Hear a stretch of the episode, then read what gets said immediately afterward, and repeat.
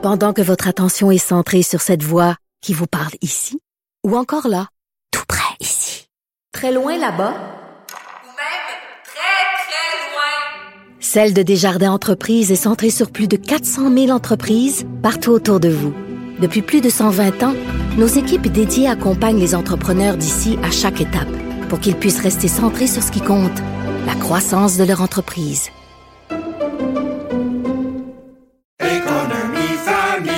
Ici Ricardo. Et Émilie, marchand d'IGA. On a envie de vous inspirer à bien manger. À moins de 5 la portion. Suffit de repérer les produits valeurs sûres et de les cuisiner avec une de nos recettes. Les valeurs sûres, c'est bien pensé, hein? Bien sûr! Détails sur IGA.net.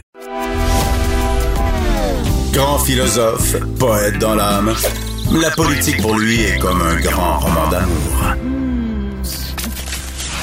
Vous écoutez Antoine Robitaille, là-haut sur la colline. Comme souvent à la haut sur la colline, les mardis, on parle d'actualité du passé, mais contrairement à notre habitude, on le fait aujourd'hui à partir d'un roman, ceux dont on ne redoute rien, dont l'auteur est au bout du fil. Bonjour Mathieu Thomas. Bonjour. Mathieu Thomas, vous êtes bibliothécaire dans une université montréalaise et maintenant, je pense qu'on peut le dire, romancier, car euh, c'est vraiment un, c'est un bon roman que vous avez fait, euh, bien fait, euh, comment dire, très, très perspicace. Et il porte sur quoi? Sur la non-rencontre de deux grands personnages. Alexis de Tocqueville, l'auteur de La démocratie en Amérique, qui, qui, qui s'adonne à être un de mes héros, et Louis-Joseph Papineau, figure centrale de la rébellion des Patriotes de 1837-1838.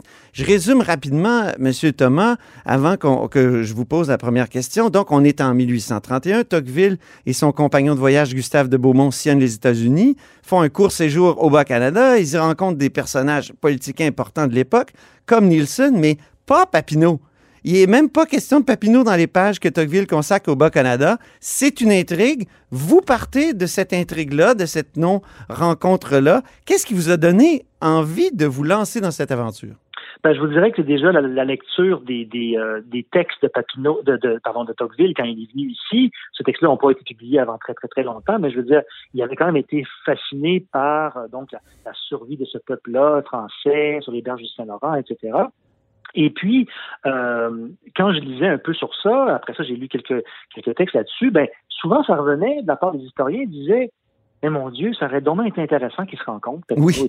Quelle, quelle rencontre ça aurait été? Donc, c'est ça le départ, c'est ça le point de départ, c'est de me dire comment ça se fait que non seulement ils ne rencontrent pas, ce qui est quand même possible, là, mais qu'ils n'en parlent pas du tout dans leurs textes qui ont écrits après leur, donc pendant leur passage ici, aucune mention de Papineau. Je trouvais ça quand même bizarre. Vous, euh, à partir de ça, vous, inventez toute une histoire et c'est vraiment fascinant. Et ça, ça part d'une autre intrigue qui, là, se joue en 2011, 2012. On n'est plus au 19e siècle.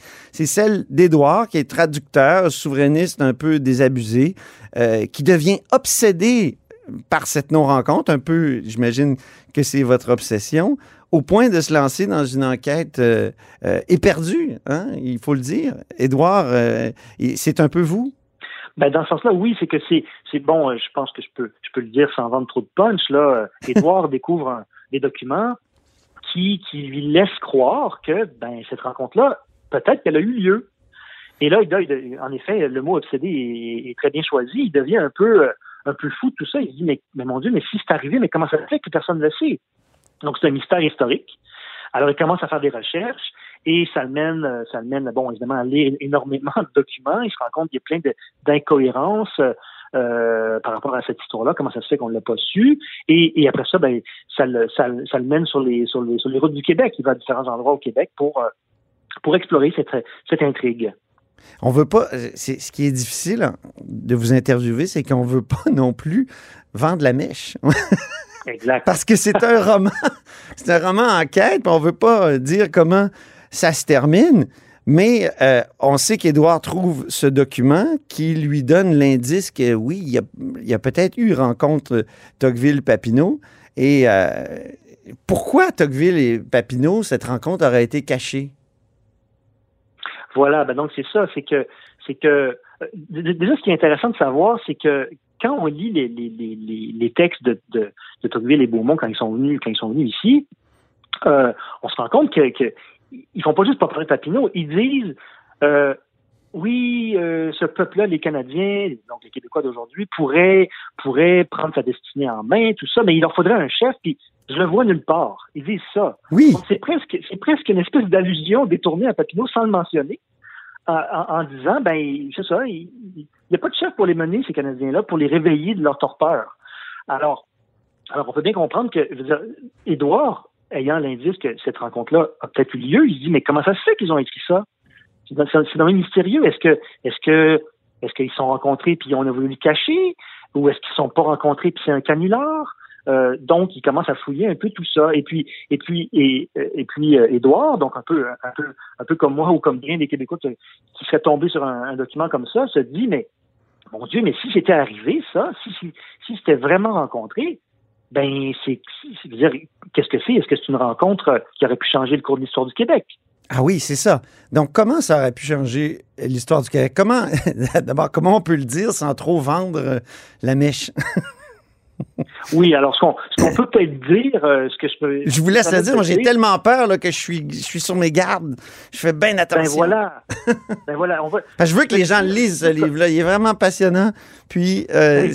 c'est intriguant sur le plan historique. Ce que je veux dire, c'est que c'est que euh, ce que ce que Édouard suppute ou ce que Édouard imagine ou essaie de il- bon, il trouve différents indices à différents endroits euh, pour développer cette, idée-là, c'est qu'il se dit mais est-ce que dans le fond ce qui s'est passé, est-ce que ça serait ça serait pas que Tocqueville et Beaumont auraient été envoyés ici par on ne sait qui pour explorer la possibilité d'une aide de la France aux Canadiens français dans ce que eux ils appelaient la reconquête de leur nationalité? Donc, autrement dit, six ans avant les rébellions, est-ce que les Français auraient eu un rôle qu'on qu'on a de la misère à définir pour encourager les Canadiens français euh, dans les voies de la rébellion. Et donc, donc là, à partir de là, c'est plus juste euh, Tocqueville et Beaumont qui viennent se promener au Québec, là, puis qui n'ont pas vu Papineau, puis sont partis après, puis c'est tout. C'est comme, OK, on est passé à côté de- d'une de- d'un espèce de complot qui aurait pu qui aurait pu avoir des conséquences énormes d'un point, d'un point de vue politique. Oui. Et, et- et si la France avait appuyé les Canadiens dans leur rébellion, ben, mon Dieu, qu'est-ce qui aurait pu se passer? Et ce qui est intéressant. Puis un demi-siècle plus tôt, aux États-Unis, il faut le rappeler, puis peut-être qu'il y a des gens qui ne le savent pas, mais la France, euh, quand elle est intervenue dans la Révolution américaine, a été déterminante. Elle, elle- elle a changé Ah oui. le cours de l'histoire, l'intervention de Lafayette et tout ça. on- on- c'est ce qu'on lit un peu partout. Ça a été vraiment déterminant. Absolument. Et puis d'ailleurs, euh, ça, je, fais une référence à ça dans le roman. Euh, euh, les Français ont plus dépensé d'argent à aider les Américains à devenir indépendants qu'à conserver la Nouvelle-France. Ah oui. Euh, euh, 10-15 ans plus tôt. Donc, je veux dire, l'ironie est quand même est quand même énorme. c'est fou. Et, et, et, et en plus, tout- bon, puis évidemment, comme on dit en québécois, tout est dans tout, c'est que Lafayette, qui était donc fameux général là, qui est maintenant adulé aux États-Unis parce qu'il a vraiment aidé à, à la naissance de, de leur pays, ben Lafayette, euh, sa petite fille, donc euh, la, la fille de son fils, ben, elle s'est mariée avec Gustave de Beaumont, qui est l'ami de Tocqueville. Oui, et qui, Donc, qui a sillonné euh, de justement les États-Unis avec Tocqueville. Oui. Voilà. Donc, il y a comme des raccords dans l'histoire qui sont parfois un peu, un peu singuliers, mais que, euh, qui, qui m'ont beaucoup amusé, puis que, dont je me suis servi pour la rédaction du livre. Le livre, euh, moi j'avais lu Tocqueville au Bas-Canada, les textes rassemblés par Jacques Vallée. Euh, vous, vous avez plutôt, vous êtes basé sur le livre de Corbeau qui reprend à peu près les mêmes textes. Euh, Tocqueville au Bas-Canada, est-ce que lire ça, ça a été douloureux pour vous? Pour moi, ça l'a été. C'est pour ça que je dis ça. Quand il parle d'un peuple conquis, euh, quand il va au tribunal, euh, ça, ça m'a marqué beaucoup aussi. Il dit c'est Oui. les meilleurs avocats, mais il, il s'exprime assez mal en, en français. Euh, et, et là, c'est là qu'il prend conscience à quel point euh, être conquis, c'est terrible. Et, et même que Camille Lorrain, lorsqu'il a fait adopter la loi 101, dans son discours, il, il cite ces, ces- ces passages-là de Tocqueville. Donc, Oui, la question, c'est est-ce que ça a été douloureux pour vous lire Tocqueville au Bas-Canada? Ben, c'est le fameux passage où il dit euh, il n'y a, a- pas de plus grand malheur pour Oui. un peuple que d'être conquis. Exact. Et ça, ça, oui, en effet, ce passage-là, il est très, très, euh, très douloureux, comme vous dites, et très touchant. Moi, j'ai, quand, je vous dirais, quand j'ai lu ces, ces textes-là, donc de Tocqueville et un petit peu de Beaumont, là, dans, la- dans l'édition de Denis par Claude Corbeau, euh, oui, il y a des moments qui sont, il y a des, il y a des passages qui sont durs à lire, qui sont un petit peu tristes, parce qu'on on se dit, mais mon Dieu, les choses n'ont pas tant changé que ça. Finalement, il y a des choses qui qui changent pas euh, près de deux siècles plus tard. Oui. Donc ça c'est un peu ça c'est un peu déprimant, mais il y a des il y a des euh, il y a des observations parce que quand même il faut quand même se dire ils ont juste passé dix jours ici là.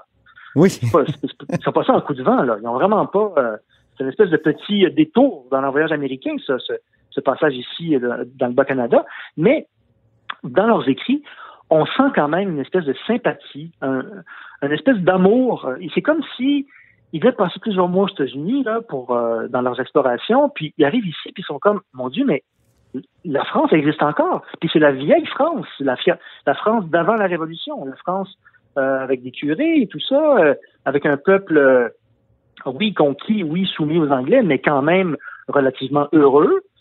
Euh, et, et je veux dire, ça les touche vraiment. Et puis ces, ces pages-là, quand on les lit, on ne peut pas s'empêcher d'être d'être un petit peu ému. Moi, ça m'a un petit peu ému. Je trouvais Oui. ça vraiment euh, une espèce de déclaration d'amour là, de, de Tocqueville euh, euh, aux, aux Canadiens de l'époque. Oui. Est-ce que le général de Gaulle n'a pas lu ces pages-là euh, sur son bateau en s'en venant en 1967? Oui, il les a lus, puis, puis bon, ben, De Gaulle était très intéressé par l'histoire, euh, par l'histoire du Canada, du, du Québec. Et bon, on sait que c'était un, très très très grand lecteur. Et puis, euh, et puis lui aussi, un peu comme euh, comme euh, comme ce que suggère Tocqueville, il disait que euh, l'abandon du Canada aux Anglais euh, sous Louis XV, c'est une honte. C'est une Mhm. véritable honte. Et puis, on a une dette envers eux. Et puis, le, son livre Le Québec libre, c'est en quelque part ce ne sont que des paroles, mais c'est un peu, c'est comme, un peu s'il avait payé la dette de Louis XV. Et donc, euh, euh, le sent aussi. Lui dit, mais mon Dieu, mais qu'est-ce que qu'est-ce qu'on a fait? On les a complètement oubliés, mais ils sont encore là. Puis ils gardent euh, vivant le souvenir de la France en Amérique du Nord, et ça les ça les touche beaucoup. C'est un roman, votre roman aussi, c'est une chronique, je dirais, de la fin du régime Charret, avec la souveraineté vacillante. Ça, c'est un autre aspect du roman, parce qu'il y a l'aspect enquête, euh, il y a l'aspect, je dirais, sociologique, de la chronique euh, des, a- des années Charret aussi. Oui, parce que bon, euh, Édouard, à, l'époque où donc il fait sa découverte et puis il commence à chercher un peu sur tout ça, on est euh, on est à la fin 2011, euh, début 2012. Euh, Donc ça, c'est l'époque de la création de la CAC, de la création de d'Option nationale. Euh, donc c'est déjà c'est deux partis qui sont, on pourrait dire des des, des, des excroissances du PQ. Hein, C'était deux anciens du PQ qui qui qui ont lancé ces partis-là. Et c'est l'époque, après ça, qui, donc, les, les, les problèmes, les questions de corruption des libéraux avec Jean Charest, puis ce qui a mené après ça au printemps érable. Donc, les, les pages de 2011, c'est pas seulement Édouard qui lit sur Tocqueville, c'est Mhm. Édouard qui est un peu embarqué, euh, parfois malgré lui, euh, dans l'espèce de tourbillon là, des, des, des manifestations et tout ça. Lui, il est à Montréal, donc, euh, même à un moment donné, il se retrouve à, à participer à une, à- à une grosse manif, là.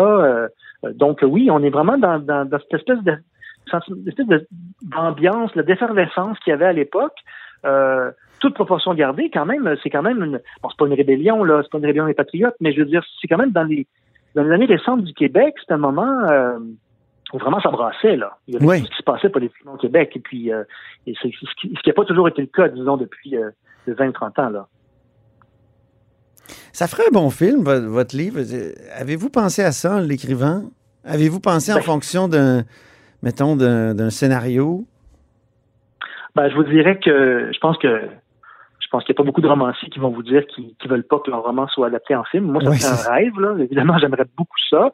Mais je vous dirais que je, je- j'étais plus euh, dans l'humilité. Hein. Moi, c'est mon premier roman. J'avais jamais rien écrit avant euh, d'aussi long, à part mon mémoire de maîtrise. Là. Oui. Donc, j'avais jamais écrit de fiction. Donc, moi, dans mon esprit... Il me sur quoi, votre je- mémoire de maîtrise? C'était sur... euh, moi, j'ai fait une maîtrise en sciences politiques. C'était sur la... Je comparais les politiques étrangères du Japon et de l'Allemagne depuis la fin de la guerre froide. Oh, OK, on est, on est ailleurs. Oui, on est ailleurs. On est vraiment ailleurs. Euh, C'est la politique inter- internationale. Euh, Et puis, donc, j'avais rien écrit, donc, euh, comme je vous dis, de, de si long depuis. Et puis, euh, donc, dans mon esprit, c'était, je veux d'ailleurs, je veux d'abord me faire publier. On va commencer par se faire publier. Mais c'est sûr que dans mes, euh, dans mes rêves, dans mes fantasmes les plus fous, un, un, un- un film, ça serait merveilleux. Ça serait merveilleux. Ça, c'est sûr. Mais c'est un livre de, de gens qui aiment les livres. Pour, pour personnes aussi qui aiment les livres. Hein? Oui, ben écoutez, ça c'est ça c'est une dimension du roman. euh, je pense que j'ai pas pu m'empêcher parce que moi, bon, je suis bibliothécaire, euh, j'aime les livres, j'aime la lecture, et c'est un roman qui aborde beaucoup ces questions-là. Que ce soit par euh, bon, il y a des personnages qui sont en traduction, il y en a un qui est typographe, il y a des, il y a, on parle beaucoup de journaux, on parle d'édition. Euh, quand euh, euh, bon, euh, il y a un personnage qui rencontre Gustave de Beaumont. Gustave de Beaumont, il est en train de travailler sur les, la correspondance de Tocqueville. Il l'a mis Oui. en forme pour qu'elle soit publiée en forme de livre. Il est complètement fauché, puis euh, un de ses- Voilà, il n'y a pas un, sou, boulots, il son vit dans, un château qui est un peu décati, puis ça, c'est formidable, ça. On le découvre de Beaumont. Est-ce que je viens de vendre la mèche? Oh, non, je pense pas. Ben, de Beaumont, euh, en fait, on- oui, on, on peut dire, on peut dire qu'on on, on apprend à le connaître un petit peu. Puis Beaumont, c'est un peu l'oublié là-dedans, parce que souvent on dit, ben, ah oui, Tocqueville est venu euh, aux États-Unis, il a fait, après ça, il a écrit de, de, de la démocratie en Amérique. Puis bon, il est venu au Québec, au, au Bas-Canada à l'époque, mais il est venu avec Beaumont, puis Beaumont, ben, c'est un peu un oublié de l'histoire. C'est comme si, ah oui, c'est l'ami de Tocqueville. C'est comme le sidekick de Tocqueville. Mhm. C'est beaucoup plus que c'est beaucoup plus que ça. C'est quelqu'un qui vaut la peine d'être découvert. C'est quelqu'un qui a écrit qui a écrit d'ailleurs un roman à l'époque qui avait été très remarqué sur la condition des Noirs aux États-Unis, avant même euh, l'accord de l'oncle Tom, là, euh, de Stowe, le, le- le roman très très très connu américain. Avant que ça s'apparaisse, Beaumont avait fait apparaître un roman Mais oui. euh, sur euh, sur le, le sort des Noirs euh, aux États-Unis, même après que l'esclavage soit aboli. Donc c'est quelqu'un d'intéressant quand même, euh, ce Gustave de Beaumont. alors j'ai voulu un petit peu aussi le, le- comment dire le, ramener euh, dans la mémoire, là, le- comme de, de rappeler euh, euh, à Et- notre souvenir. C'est quelqu'un qui est intéressant. Et ce qui est, ce qui est formidable, justement, en terminant, c'est que vous avez visité plusieurs des lieux dont vous parlez dans votre roman, dont euh, le, le château de Beaumont, du, euh, de Beaumont, et vous avez même, même rencontré l'actuel propriétaire? Ben, en fait, non, c'est pas le propriétaire. Euh, Ce que, c- celui que j'ai rencontré, c'est le marquis, l'actuel marquis de Beaumont. Oui. Il habite dans une ville, euh, une ville voisine. Ça, c'est en, en Touraine, là, donc c'est près de, de Tours et de, entre le Tour, entre Tours et Le Mans. Et puis, euh, mais le château ne lui appartient, euh, ne lui appartient plus. Ah non, OK. Le château à l'époque. J'avais mal euh, compris, pardon. Je suis allé. Oui, le château. quand je quand je suis allé là-bas, le château appartenait à un. C'est très drôle, à un pop artiste très connu qui s'appelle Oldenburg, un Américain qui faisait des grandes sculptures géantes là avec des. des- des- c'est un peu c'est un peu particulier son art. Et puis donc c'était lui propriétaire. Et le château était en vente. Mais moi, quand j'ai rencontré, quand j'ai rencontré euh, donc le marquis de Beaumont dans cette autre petite ville juste à côté, ben écoutez, il était maire, il, était super content, il était très accueillant, très sympathique d'ailleurs un peu. Est-ce que c'est un trait de caractère de la famille Beaumont? Et euh, il m'a accueilli dans son château et on a parlé de Gustave et on a parlé de, de sa famille. C'était vraiment, écoutez, c'était c'était exceptionnel. Moi, je, je- j'allais là en simple en simple touriste qui fait un peu d'exploration, puis je me retrouve euh, attablé à, à côté d'un marquis euh, qui me qui, qui me sert du vin puis qui me parle de sa famille puis qui est très content. Alors, euh, puis d'ailleurs, il me disait petite anecdote, il me dit, euh, mais vous savez, Tocqueville dans ce voyage, c'était l'assistant de Beaumont. Ah bon? OK. parce que Tocqueville était un peu plus jeune. Et puis, ils n'étaient pas très connus encore tous les deux à l'époque. Et puis, c'est Beaumont qui était, qui était un peu plus vieux, un peu plus expérimenté, un peu plus, euh, un peu moins euh, timide, on va dire, que, que, que Tocqueville. C'est comme un peu lui qui a organisé un peu tout ce voyage. Euh, bon, Tocqueville est devenu un, un grand penseur, je veux dire. Il y a eu une postérité beaucoup plus euh, on importante, hein? Oui, c'est ça. Ben oui, on, il- bon, ses œuvres ont eu une très, très, très grande influence. Beaumont, on l'a un peu oublié, mais je veux dire, dans ce voyage-là, Beaumont, sans, sans Beaumont, Tocqueville n'aurait jamais pu faire ce voyage-là. Ça, c'est certain. Merci infiniment Donc, pour cette conversation sur ce roman euh, passionnant. Et j'en rappelle le titre, Ceux dont on ne redoute rien. C'est chez euh, Québec Amérique. Et c'est à lire, absolument. Je vous remercie beaucoup, M. Robitaille. Et c'est tout pour La Haut sur la Colline en ce mardi. Merci beaucoup d'avoir été des nôtres. N'hésitez surtout pas à diffuser vos segments préférés sur vos réseaux. Et je vous dis à demain.